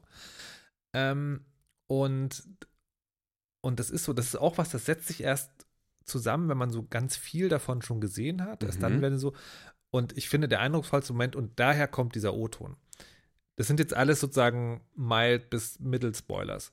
Ähm, die, ich glaube, man kann das Spiel trotzdem spielen, auch wenn man das gehört hat. Ich glaube ja. Nur, nur um es zu sagen. Es, es gibt zum Beispiel eine Szene, da hast du auf dem Parkplatz liegen Figuren, die sehen aus wie schlafende Soldaten. Es sind schlafende Soldaten, sagt man dir. Aber erstmal sieht es so aus Ja. wie Figuren, so lebensgroße Figuren. Ja, dann ja, fährst du, ja. Nee, das sind tatsächlich schlafende Menschen. Aha. Die liegen da auch schon seit Jahrzehnten, Mhm. werden auch nicht älter. Mhm. Ist ein magischer Schlaf. Damit ist der Krieg in diesem Teil der Welt beendet worden. Und dann triffst du diese Künstlerin, deren Familie von diesen Soldaten, also maybe not ex genau Mhm. die, die da liegen, aber sozusagen von dieser Armee wurde die Familie halt umgebracht. Mhm. Du hast aber am Anfang des Spiels Briefe von diesen Soldaten gelesen, die halt einfach sozusagen eingezogene junge Männer sind, Mhm. Die ihre Familien verlassen mussten, um in den Krieg zu ziehen. Und egal wo du hinkommst, jede Geschichte, die du erfährst, hat mit diesem Krieg zu tun. Mhm. Und das hat mich total nachdrücklich berührt, weil ich aus Deutschland ganz viele solche Geschichten kenne. Mhm. Also meine Generation hatte Stress mit der Elterngeneration. Mhm. was, wenn man ganz oft nachforscht, daran liegt, dass die Stress mit ihrer Elterngeneration hatten, was daran liegt, dass da im Zweiten Weltkrieg irgendwas kaputt gegangen ist. Mhm. Also ich könnte aus meiner Familie so sagen, da kann man das wirklich ganz konkret machen, was ich jetzt nicht machen will. So ein bisschen aus, muss mich jetzt nicht ganz blank machen, aber es sozusagen dieses, also wie viel Leid Krieg verursacht, Mhm. auf wie viele Ebenen und Generationen, das wird da erzählt. Mhm. Und das finde ich unfassbar berührend. Und das ist auch der Grund, warum diese Season ja zu Ende geht. Die Season geht zu Ende, weil die Menschen oder die Organisation sozusagen, die das Gute in dieser Welt will, ähm, weil die, die sehen keinen anderen Weg, mit dem Trauma des Krieges umzugehen. Mhm. Und diese, diese Nachricht, ne, also so, und der Krieg ist ja aber auch was Menschengemachtes, ne? Also der Weltuntergang ist menschengemacht, der Krieg aber auch. Das heißt, die Nachricht ist sozusagen, nur der Mensch kann sich selbst etwas so Schlimmes antun, dass er keine andere, keinen anderen Weg sieht, um sein, als seine Welt zu beenden und sozusagen komplett neu anzufangen. Das ist total interessant. Also ich hatte diese, diese Anti, Anti-Kriegsmetapher, also es war, ich hatte es empfunden als, ja, es ist irgendwie auch ein Teil, Teil dieser Welt, aber ich hatte das nicht als das zentrale Ding wahrgenommen. Und tatsächlich, wo du das sagst, ich meine, es geht ja im ganzen Spiel ja ganz viel um Erinnern und Vergessen. Also Mhm. um Leute, die äh, vergessen möchten und um Mhm. Leute, die erinnern möchten. Mhm. Da gibt es ja dann irgendwie diese, man findet so merkwürdige Kristalle, die dann irgendwie dazu benutzt werden, Erinnerungen zu äh, weit, weiterzugeben Ja. oder so oder irgendwas auszulöschen und so. Also ähm, da, da, da scheint, das scheint ja so, wirklich so ein, so ein, also quasi der Konflikt geht ja um Er- Erinnern versus Erinnern versus. Vergessen, um irgendwie, äh, um etwas äh, tatsächlich, also tatsächlich geht es ja dann darum, dieses ganze Tal zu fluten, in dem man unterwe unterwegs ist. Also dieses ganze Tal, man ist quasi einer der letzten Menschen, die dieses Tal nochmal sehen wird. Ähm, und ähm, ja, ja, das ist eine interessante Perspektive. Hatte ich so, hatte ich so nicht, ähm, nicht bedacht. Du hast auch mit den Machern Genau. gesprochen, oder? Und das, ähm, und ich war halt so mega, ähm, mega dann so auf diesem, auf diesem Ding, dass es irgendwie, das ist ein Spiel über den Zweiten Weltkrieg. Ne? Also Mhm. die Art und Weise so. Und dann, und dann war man nicht sofort, ja, Moment mal, irgendwie Scavengers, die, die Entwicklerfirma, die sitzen in Kanada. Mhm. Also sowas gibt's ja, ne? Also der Zweite Weltkrieg war groß genug, dass man das, das vielleicht so, aber dann dachte ich so, maybe it's Ja. vielleicht über Kriege. Und dann hat, ich habe mit Kevin Sullivan gesprochen, das ist der Creative Director von dem Spiel und der Writer, also tatsächlich aus dessen Kopf sozusagen Mhm. das, das kommt. Und er meinte, nee, die haben schon ähm, die Kriege und die Welt sozusagen so gestaltet, dass du, also mit einem weltweiten Publikum im Kopf Mhm. und so, dass du so ganz viele ähm, kulturelle Versatzstücke hattest, Cultural Nuggets Mhm. hatte das Ganze, findest du darin. Es gibt also, du, egal wo du herkommst, du wirst dich wahrscheinlich darin wiedererkennen und du wirst Mhm. irgendwas wiedererkennen, was dir aus der Geschichte deines Landes irgendwie bekannt vorkommt. Also da geht es schon um Dings. Der hatte dann einen total seltsamen äh, Bezug zu Deutschland hergestellt, weil dieses, Aha. dieses Ding auslöschen, ja, sozusagen radikaler Neuanfang sieht er in der Popkultur der Mhm. 70er Jahre. Okay. Kraftwerk und Krautrock. Und ich war so, hä? Hä? Was, Okay. wa, was geht jetzt? Und, und er hat halt Ja. erzählt, so, naja, also er, er sieht oder hat, äh, hat es gelesen oder so, weiß ich nicht genau, die, das ist sozusagen in der, in der deutschen, quasi, also in der, in der Popkunst Ja. gab es sozusagen einen aus dem Krieg kommenden Impuls in den 70ern, alles anders zu machen. Also ganz Okay. neu, ganz Ja. radikal zu brechen. Aha. Und da sieht er halt sozusagen Und das sowohl ist Kraftwerk. Kraftwerk. Interessanterweise habe ich das neulich erst Okay. gelesen, Kraftwerk hat nicht nur die elektronische Musik mit begründet, sondern Mhm. auch den Heavy Metal. Oh, Also las ich. Ich habe nicht weiter hinterher recherchiert, aber ähm, good for them. Genau, und das, ähm, und das, das, das, äh, das fand ich sehr spannend. Kraftwerk aber schon, schon auch sehr gut. Also, Ja. Ja. Man, man, also. Das Spiel auch sehr gut. das Spiel auch sehr gut. Ähm, okay. Und apropos Kevin Sullivan. ja. Ne, das, das war ein klassischer Fall, wo ich ihn gerade mal am Gerät habe. Ja. Wir haben in der letzten Folge drüber gesprochen, über dieses Spiel. Und dann hat äh, jemand, der im Internet bekannt, also mir zumindest und dir, glaube ich, auch bekannt, Mhm. unter dem Monika Playstar Rocker, Ja, Playstar Äh, oder Playstar Rocker auf Twitter, Playstar bei uns im bei Blog, uns im Blog. ähm, äh, angemahnt, dass er Mhm. etwas enttäuscht sei, dass wir nicht über die problematische Entwicklungs-, äh, die Entstehung des Spiels gesprochen Mhm. haben. So, also einerseits ja, andererseits, hm, die Entstehung des Spiels war nicht problematisch, wenn man dem Artikel liest, den Playstar da enttäuscht hat. Was problematisch war, sind die Verhältnisse in dem Studio. Mhm. Und das ist aber vier Jahre her. Weil vor zwei Jahren erschien ein Artikel, Mhm. der über Geschehnisse berichtet hat, die noch mal zwei Jahre vorher da waren, Mhm. wo, ich glaube, man muss es jetzt nicht im Detail sagen, wo, also so ein klassisches toxisches Ding. Es gab, Genau, es es gab war ein einen Chef, leitender. der hat, äh, es gab Sexismus, Mhm. es gab toxische Atmosphäre, alles nicht so geil. ehemalige Mitarbeiterinnen und Mitarbeiter haben sich quasi für diesen Artikel darüber, Ja. darüber gesprochen, anonym, ähm, und hatten dann darüber, darüber erzählt. Und ich glaube, ich glaube, letztendlich war dann so der, ähm, die, das Ergebnis, Firma hat darauf reagiert, gesagt, okay, wir geloben Besserung, wir, Ja. wir machen da Änderungen. der das- der, der das- Typ, um den es da geht, arbeitet da jetzt nicht irgendwie, soll nicht direkt irgendwie an diesem Spiel weiterarbeiten.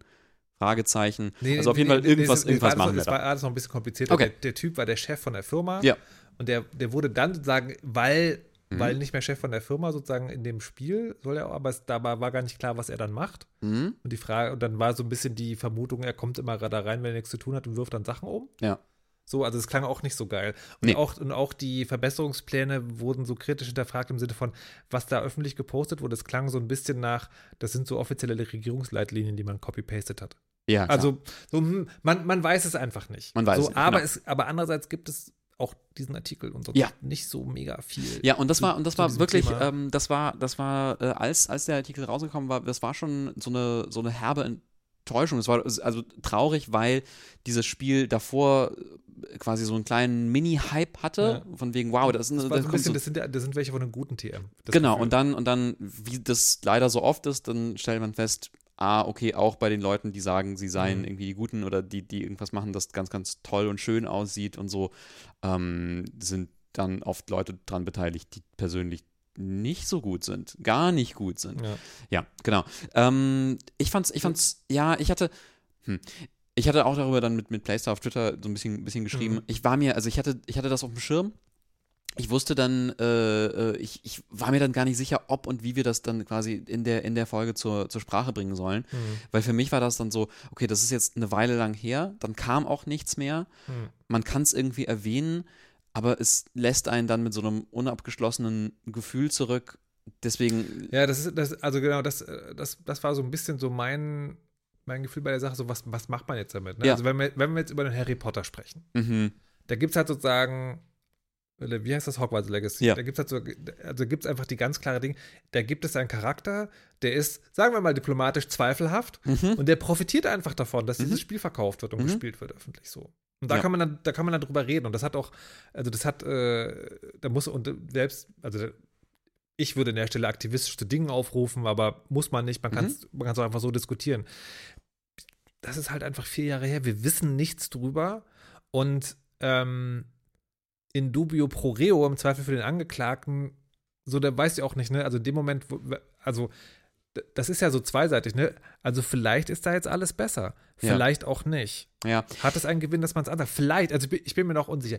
Anyways. Ich bin mir, ich, aber was ich aber, was ich aber sagen, sagen möchte, Ja. ist, ist ähm, ich denke, man kann es, man kann es ansprechen. Man kann sagen, gab es übrigens. Und ich bin mir, ich bin mir nicht, also ich bin mir nicht sicher, äh, also ich habe ich quasi auch dann auf Twitter drüber, drüber gesprochen.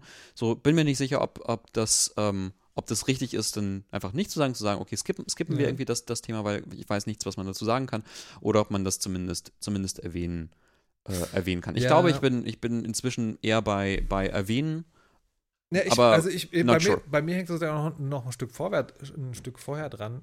Ähm, diese nämlich, ne, weil aus der, aus der Nachricht von, von Playstar, Mhm. also Kommentarblog, bin, in, bin etwas enttäuscht. Mhm. Ne, schon der zweite deutsche Spiele-Podcast, den ich die Woche gehört habe, der das bei der Besprechung nicht erwähnt hat. Mhm. Das klingt so ein bisschen wie, A, man muss es wissen Mhm.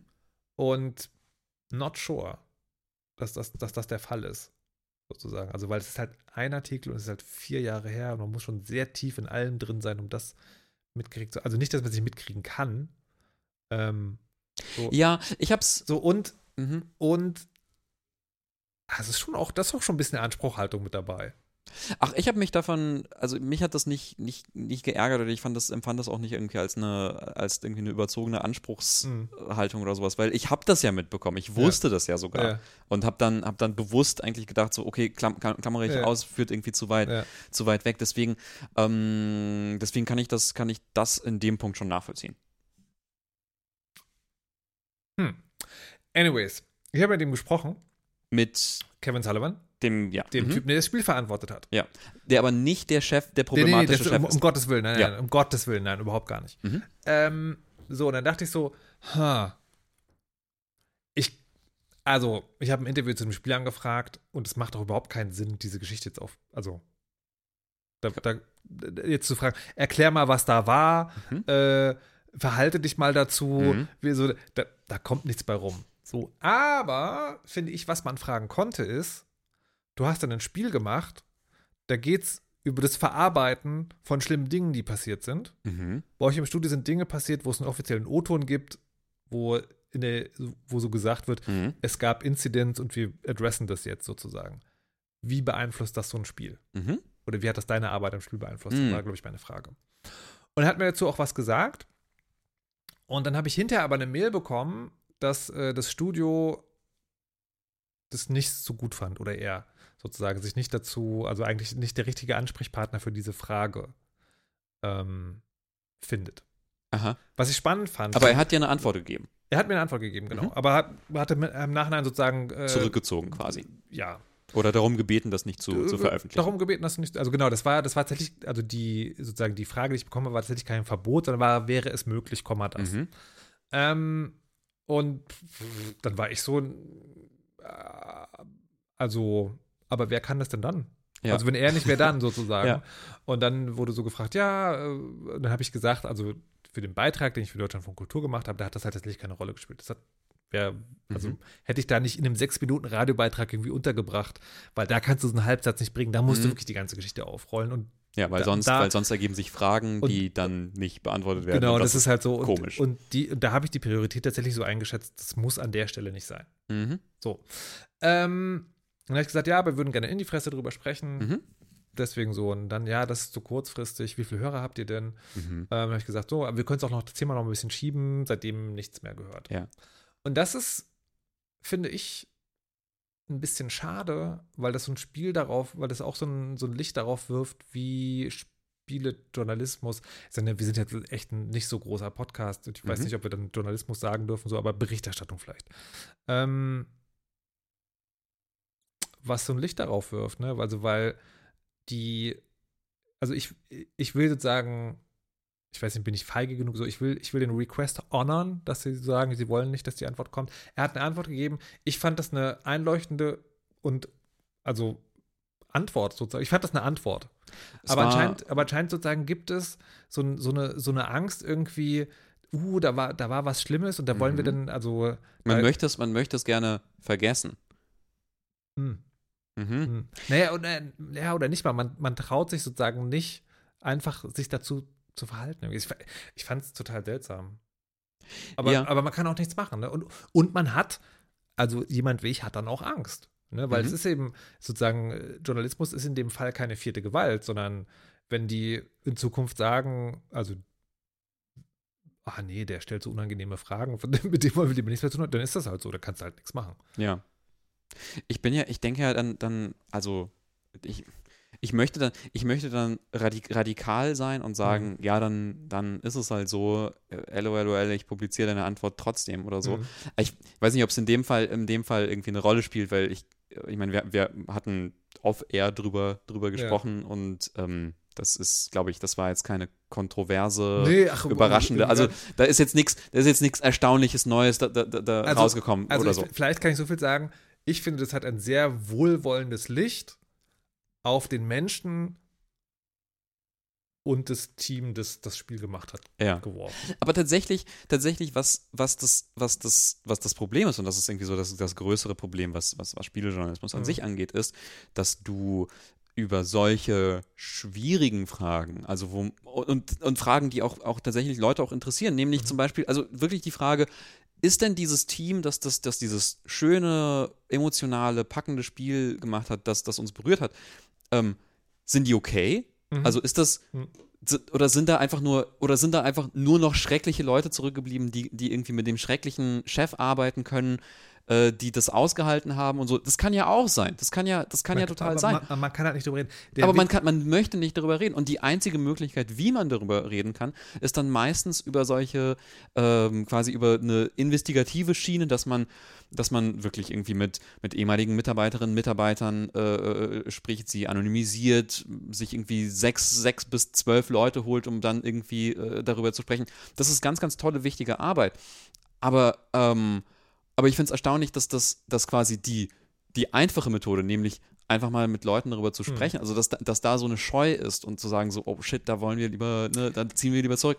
Und das finde ich, das ist, ein, das ist gang und gäbe im Spieljournalismus Ja. und das ist total schade und, Das blöd. ist halt, und, und das darf man halt wirklich nicht vergessen. Ne? Also der, wenn du, wenn du normalen Journalismus, also Journalismus gegenüber, gegen, ich will fast, also Journalismus gegenüber oder zu den Themen, die wissenschaftlich und nachrichtlich sind, also Politik, ne? Mhm.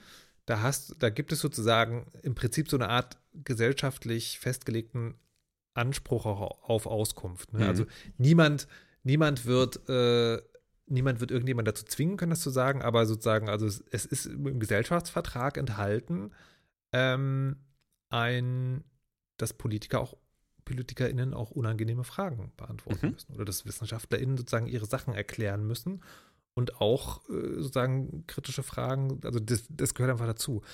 Und das ist, das ist beim Spielejournalismus einfach nicht so, weil Ansprechpartner für Spielejournalisten sind die Pressesprecher oder PR-Agenturen. Mhm.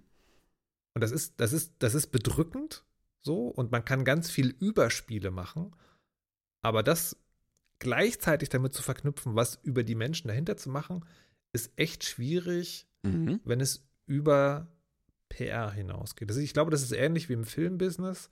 Im Buchbusiness ist, glaube ich, so ein bisschen anders. Also bei den großen Verlagen wahrscheinlich Mhm. auch nicht sozusagen. Ähm, aber ja, das, das, ist, das ist sozusagen, das ist jetzt auch kein Weltuntergang, aber es ist halt ein bisschen schade irgendwie. Ja. Ja, Fand ist ich. es. Ist Ja. es, absolut. Ähm, ja, genau. Und ich finde, ähm, ich finde, das sollte, sollte alltäglicher sein, dass das doch auch irgendwie über, äh, dass Entwicklerinnen und Entwickler dann auch sich trauen, über diese unangenehmen, also auch offen über diese unangenehmen Sachen Mhm. zu, äh, zu sprechen.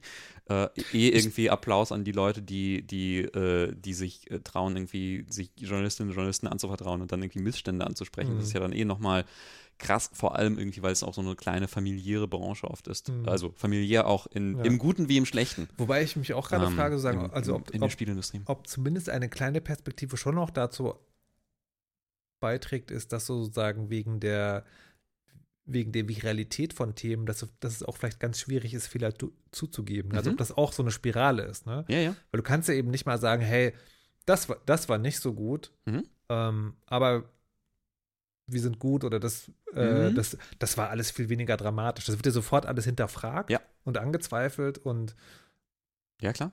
Also das, ich glaube, ich glaub, die Ach, Angst vor irgendwelchen, irgendwelchen Skandalen Welt, und. Shitstorm ist dann auch gewaltig. Ja.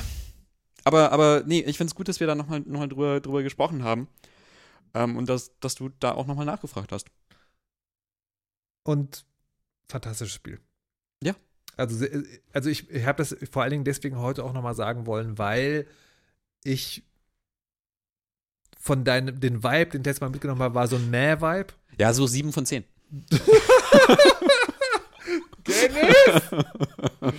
ähm, und ich finde, ich finde es auch ein gutes Spiel. Ja. Ich weiß gar nicht, was mit mir los ist. Ey. Vielleicht, ich- vielleicht werde ich krank oder alt oder so. Nee, ich find's, ähm, ich find's erstaunlich und schön. Also genau, Ja. also genau wie am Anfang der Folge, ich finde es schön, dass du, dass du mich überraschen kannst. Ah, Ja. okay, okay. Ja, ja, ja. So, ähm, Und ist es denn eine Visual Novel?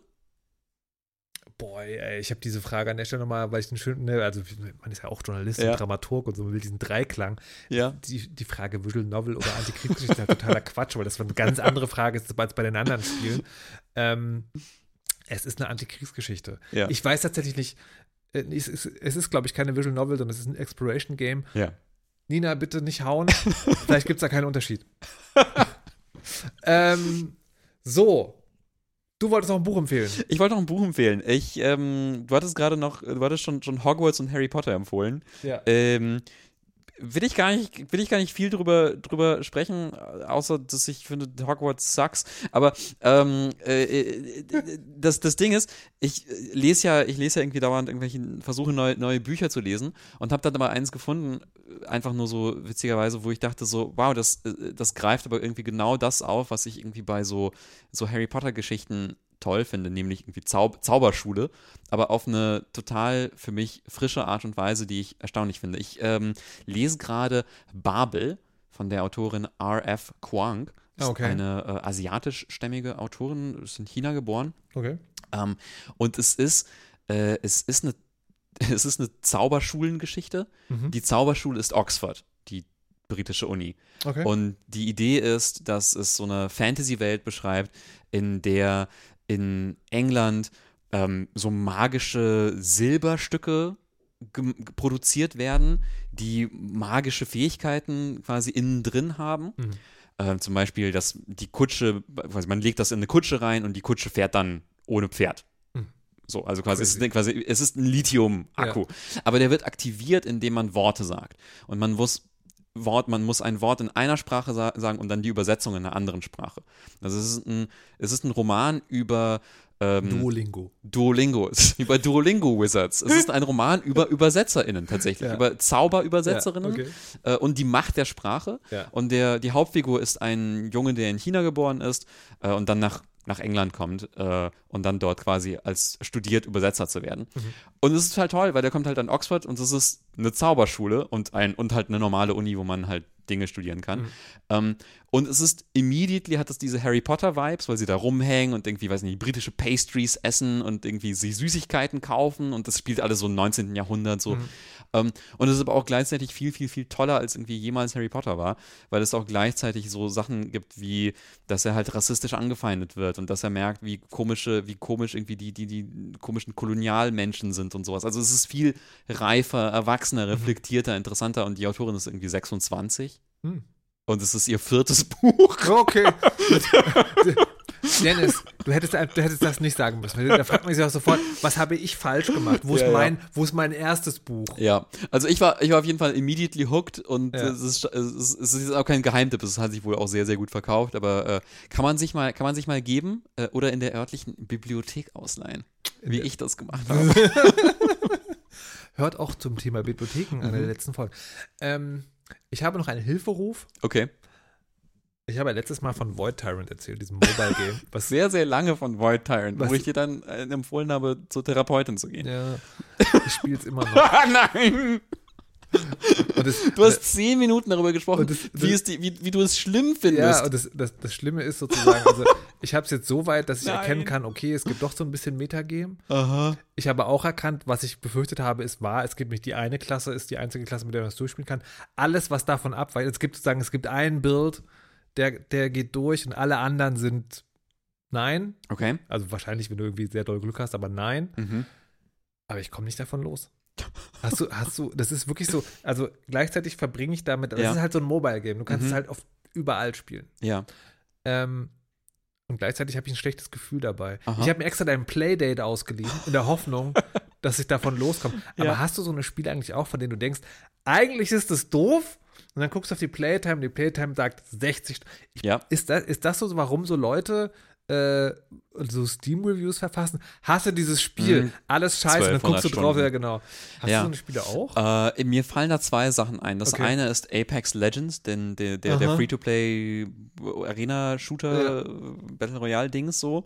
Das habe ich auch, das habe ich auch viel länger gespielt, als es mir gut Stimmt. getan hat. Da hast du auch sehr häufig gereint. Ja, ja, ich, ich habe angefangen, war so, war so geil, das ist ein richtig, richtig geiler Shooter. Und irgendwann nach so 60 Stunden war so, fuck, warum spiele ich das immer noch? ich ärgere mich jedes Mal. Ich werde auch nicht besser dadurch. Und Okay. das ist, und das andere war, ich habe irgendwann mal Gears of War 4 durchgespielt, ja. weil ich unbedingt Gears of War 5 spielen wollte. Ja. Gears of War 5 soll sehr gut sein. Gears of War 4 gilt als einer der schwächsten Teile Mhm. der Serie. Und ich war so, ich muss aber Gears of War 4 durchspielen, um 5 zu spielen. Blöde Idee. Äh, ich habe Gears of War 5 nicht gespielt dann. Ich habe einfach nur Gears of War 4 gespielt. Und das Und es, gehasst. es war nicht gut. Das ist voll. Oh, wow. das ist, nee. Aber das ist, der, das ist total wenig hilfreich, weil das sind ja Spiele, also Die irgendwann zu Ende sind. Ne, das Apex nicht. Ja, wie, wie bist du davon losgekommen? Ähm, das ist, das ist so, ich glaube, man wacht eines Tages auf und ist so, nee. Jetzt, und fühlt sich, ich glaube, dass, dass das Wichtige ist, Hat dass man man, dann so Kater, so, so, eine, Ja. so einen Pelz auf der Zunge quasi? ja, ja, ja, und dass, dass man sich so ein bisschen so, so, so ähm, übel, übel fühlt, so eine Übelkeit verspürt, also auch vor sich selbst. Die, aber die habe ich schon, das ist trotzdem. Ich glaube, dann bist du auf einem guten Pfad. Also irgendwann wird's Oh dann, irgendwann ist der Leidensdruck dann zu groß, dass man sagt, ey, ich kann nicht mehr. HörerInnen, helft mir, helft mir bitte. Du könntest, du könntest Apex Legends probieren. Äh, wie heißt es? Äh, vom äh, Pest oder nee, vom Regen in die Traufe? Ja, Regen in die Traufe, Nee, von nee, Heroin zu mm, Methadon. Äh, mm, äh, nee, ah, nee. Ähm, aber apropos, helft uns HörerInnen. Wir haben ja so eine kleine Steady-Seite mittlerweile. Yes. Steady, also ihr müsst uns auch verzeihen, ne? also von, von dem vom Selbstzweifel geplagten Launch dieses Dings zu wir erwähnen es alle fünf Minuten, ist anscheinend nur ein sehr kurzer Weg. Aha. Aber Steady schickt ja auch als Creator immer so Mails so und einer der Sätze, die, sie- die sie sehr oft wiederholen, ist, ihr müsst es sehr oft wiederholen. Mhm. Ähm, aber wir haben jetzt die erste Monatsrechnung bekommen Mhm. und das ist, ich will nicht sagen deprimierend, aber so ein bisschen ernüchternd gewesen, weil wenn ihr auf die Webseite guckt, Mhm. also wir nehmen diese Folge am 9. März abends auf, da steht auf der Webseite 14 UnterstützerInnen. Mhm. Vielen lieben Dank, ihr seid die Besten, unterstützen diesen Podcast mit 74 Euro. Mhm. Auf der ersten Auszahlung, die gekommen ist, waren, rate mal, Ähm, ich habe sie gesehen, deswegen muss ich nicht raten, aber Oh. es waren, es waren irgendwie 42, 44? 39,50 Euro. 39,50 Euro. Genau. Was du gesehen hast, ist die Zahl mit der Mehrwertsteuer drauf, aber die müssen Ah. wir sozusagen, die, die geht ja sofort weg. Okay. Also, also wirklich bekommen, Aha. ähm, also vor Steuer und allem so, Ja, ja, aber ist- also von den 74 Euro sind 39,50 Euro. Ich war schon total betrübt, aber Mhm. Dennis hat eine der Mails genauer gelesen, hat folgenden Verdacht. Ja, es, es, es hängt nämlich mit zusammen mit äh, Gebührenstruktur zusammen, weil wenn man nämlich ein Jahr, also weil man, man kann Jahresabos oder Monatsabos ab, Mhm. äh, äh, bestellen. Viele von euch, äh, viele Leute haben oder die meisten Unterstützerinnen und Unterstützer haben äh, Jahresabos abgeschlossen. Das ist, das ist total geil. Steady sagt es auch, dass es total geil ist, aber dabei ist es so, dass quasi im ersten Monat mehr Gebühren abgezogen werden und dann die Rest, den Rest der Zeit aber Also- weniger. Also, Also, also letztendlich mehr lohnt Gebühren deswegen, weil wenn ihr über Steady Zahlungsdienst leistet, dann benutzt ihr einen Zahlungsdienstleister und die, das, die Gebühren, die dieser Zahlungsdienstleister nimmt, reicht Steady komplett durch. Mhm. Und wenn ihr ein Jahresabo abschließt, dann überweist ihr an Steady einen Betrag, Mhm. einen höheren Betrag, also zwölfmal den Monatsbetrag. Ähm, und dann fällt einmal diese Gebühr an, die auch dann höher ist, weil der Betrag Mhm. höher ist. Und Steady gibt es dann höher an uns durch. Und das soll dann angeblich so sein. Das, Das soll sich dann aber, aber ausgleichen, sodass sich am Ende tatsächlich bei, bei Jahresabos das äh, heißt mehr aber, bei uns hängen bleibt als bei Steady. äh, das heißt aber auch sozusagen, dass Steady irgendwie, den, also sozusagen den, den Monatsbeitrag für in einem Jahr, den hat Steady jetzt ein Jahr auf der Bank. Mhm. Kann den anlegen oder was auch immer man mit Geld macht. Ich habe keine Ahnung. In dunkle, in Ja. dunkle Konten, ähm, Schweizer Bank, Cayman Islands, ja. äh, alles, alles das, für das Steady so bekannt ist. Ja, ja, ja, schattenhafte, schattenhafte Regierungsumstürze fördern. Ja, also ihr könnt, also wie gesagt, wir freuen uns über Steady-Abo. Wenn ihr wollt, könnt ihr auch direkt äh, mir, weil ich das Geld sozusagen überweise, überweisen über PayPal oder auch per Dauerauftrag in der Bank. Aber, das ist das Wichtige, Steady ist, kostet Geld, ist aber total einfach, weil dann kommt einmal im Monat eine Summe, wo man weiß, das ist für in die Fresse gedacht. Mhm. Wenn ihr mir das direkt schickt, dann müsst ihr dafür sorgen, dass da irgendwo steht in die Fresse. Sonst denke ich, die Welt findet mich geil und gibt mir alles Geld und Dennis bekommt nichts. Also Sehr genau, gut. Ihr, ihr könnt das gerne machen. Hat den Vorteil, äh, Mhm. alles, was ihr überweist, kommt auch an. Mhm. Hat den Nachteil, ihr müsst daran denken, in die Fresse hinzuschreiben. Weil sonst schwierig. Aber ansonsten ähm, freuen wir uns auch, auch weiterhin über, über den, den Steady-Support. Aber, Definitiv. aber, aber das, war, das ist aber echt, echt interessant dann zu sehen, zu sehen irgendwie, äh, wie der S- Support-Money auf der Webseite versus Auszahlung Ja, ja, im ersten Monat und ist man so, wait, what? Ja, okay, das ist, äh, das ist, ähm, ja. Ja, haben wir, haben wir Geld ausgegeben für Beraterfirmen, schattenhafte Konten oder Regierungsumstürze? Also, warte mal, Beraterfirmen, nein. Aha. Äh, Schattenregierung, Gloma-Response. Was war das dritte? Regierungsumstürze. Regierungsumstürze, Gloma-Response. Okay. Was ich sagen kann, ist, was wir auf der Liste haben, ist, die Domain indiefresse.org Aha. kostet im Jahr 14,90 Euro. Aha. Und das Webhosting, also die Tatsache, dass es da Serverstruktur gibt, ich wusste nicht genau, wie ich das rechnen sollte. Ich habe einfach sozusagen, weil das ist, also ich habe ein größeres Paket, wo halt irgendwie meine drei oder vier Angebote, ich habe es einfach so gemacht, ich habe diese drei oder vier Angebote, Monats, was, was zahle ich da so im Jahr durch vier geteilt, weil in die Fresse ist eins davon. Mhm. Ist halt deswegen eine sehr gerade Zahl, 19,08 Euro. Ah ja. So, das, das, das sind die Ausgaben, die ihr Mhm. dafür habt. Wie gesagt, wir, aber was wir eigentlich machen, wir sparen ja gerade drauf. Mhm. Ähm, äh, Maxler und Sebastian Simmert, also in die Fresse Logo und Sounddesign, Mhm. Bisschen Geld zu geben. Ähm, da, da sparen wir noch drauf. Mhm. Äh, 150 Euro hatten wir überlegt. Wir sind jetzt bei 39 Euro. näher. die- Ach so, stimmt. wir, wir, wir, also das Ding ist, also ihr könnt jetzt auch abschalten, wenn euch das nicht interessiert. Das Ding ist ja, wir müssen ja Mehrwertsteuer, Aha. also ich muss ja mehr Umsatzsteuer Ja. abführen. So, diese 39,50, da rechnet Steady die Umsatzsteuer nochmal drauf. Das heißt, das ist schon ein Nettobetrag. Mhm. Aber die 25 Euro, die uns jemand direkt, also die, die jemand direkt per PayPal Mhm. überwiesen hat, sind dann quasi vor der Steuer 25 Euro brutto. Mhm. Das heißt, ich muss davon 7% Umsatzsteuer abführen. Das heißt, da kommen dann bei mir 23,36 Euro an. Ah ja. Das heißt, äh, auf dem, und das muss ich jetzt von Hand hier nochmal äh, schnell ausrechnen, auf dem In die Fresse-Konto liegen jetzt quasi, Achtung, ihr seid live dabei, 62,86 Euro. 62,86 Euro. Und wenn das 150 sind, Mhm. dann sagen wir Maxler Bescheid. Mhm. Maxler, du bist reich! reich! Wie ein Ja. Scheich! Genau, und dann machen wir das nochmal mit Sebastian Simmert und dann bezahlen wir die Hostingkosten davon und dann sind wir weiter. Geil. Ja, der. Transparenzbericht. Der Transparenzbericht, genau. Ähm, das, aber das ist, das ist für mich zum Beispiel total interessant, weil, also klar ist, wir werden von diesen in die Fresse Einnahmen Mhm. nicht reich. Wir freuen uns trotzdem total darüber, wie detailliert wollt ihr das wissen? Wollt ihr, wollt ihr das so wissen oder reicht einfach äh, Danke? Mhm. Ja. Also, also Genau. Ich, also ich erzähle das gerne. Mhm. Ich finde es ich find's auch interessant und äh, ansonsten, wenn ihr, wenn ihr sagt, bitte gebt das Geld aus für schattenhafte Regierungsumstürze, dann sagt Bescheid. Am besten auf einer sicheren Plattform eurer Wahl. und wir schauen, was, was sich damit ich- machen lässt. Dennis, ich bin mir nicht sicher, Ja, ob diese Scherze ja, im Zeitalter der auch in die Fresse wird ja übrigens mittlerweile vollautomatisch transkribiert. ja. auf der Plattform FIT, also FYDD. Mhm. Äh, ich bin mir sicher, ob so eine Scherze noch tragbar sind oder ob wir nicht sozusagen dann demnächst Besuch vom, von der Sch- Schattenagentur. Hey, das war. Falls das die letzte Sendung in die Fresse war, wisst ihr, woran es lag. Ciao. Tschüss.